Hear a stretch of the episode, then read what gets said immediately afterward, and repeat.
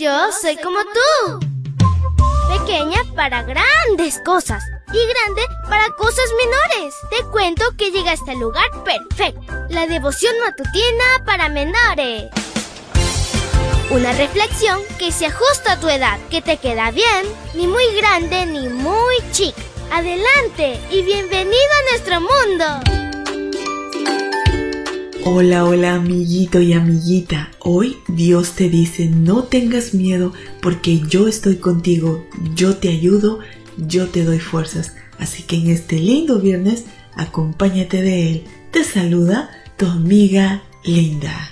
Y el versículo para hoy dice, la alianza que hago contigo y que haré con todos tus descendientes en el futuro es que yo seré siempre tu Dios y el Dios de ellos. Génesis 17.7 y la historia se titula Abraham y Sara.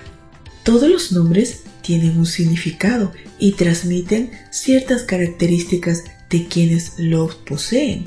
A partir de ahora dejamos atrás Abraham y Sarai para conocerlos como Abraham y Sara.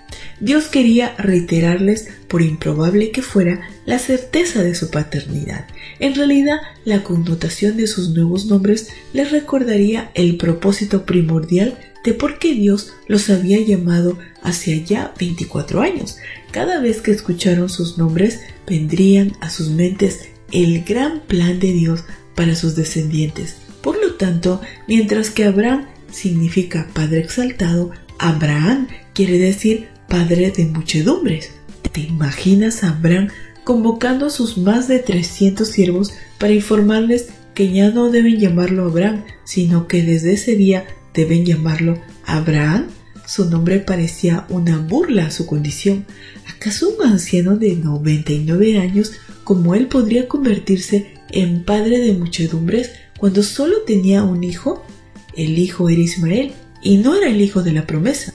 Por otra parte, visualiza la escena de Sarai dirigiéndose a Agar para que ya no la llame así, sino Sara, que significa princesa. No creo que Agar le agradara llamarla así después de haber sido maltratada. Más bien, Agar pudo burlarse de ella una vez más, pues era una mujer de 89 años y sin hijos. Lo importante es que Dios les concedió un nuevo nombre por dos razones. Primero, significaba una nueva oportunidad y un nuevo comienzo para ambos, a pesar de sus errores, sus dudas y de cómo habían tratado de ayudarle a Dios. El Señor les reiteró el pacto. Su nuevo nombre implicaba la disposición divina de mantenerse fiel al pacto y a la promesa original. En segundo lugar, sus nuevos nombres serían un recordatorio permanente de que el plan de Dios era único. La nación que se establecería a través de sus descendientes sería especial y el rey esperado sería inigualable. Si te has equivocado en el pasado, Dios no te abandona, más bien te da una nueva oportunidad. Siempre está dispuesto a establecer un nuevo pacto contigo porque es misericordioso y grande es su fidelidad. Te reitera que ostentas el nombre de cristiano, el cual te vincula con el nombre que es sobre todo nombre Jesucristo. Querido Jesús, gracias porque, Señor, nos reiteras que somos tus hijos y tus hijas. Ayúdanos, Señor, a serte fieles y cada día hacer un pacto contigo, permanecer a tu lado siempre siendo fieles. Te lo pedimos en tu nombre. Amén y amén.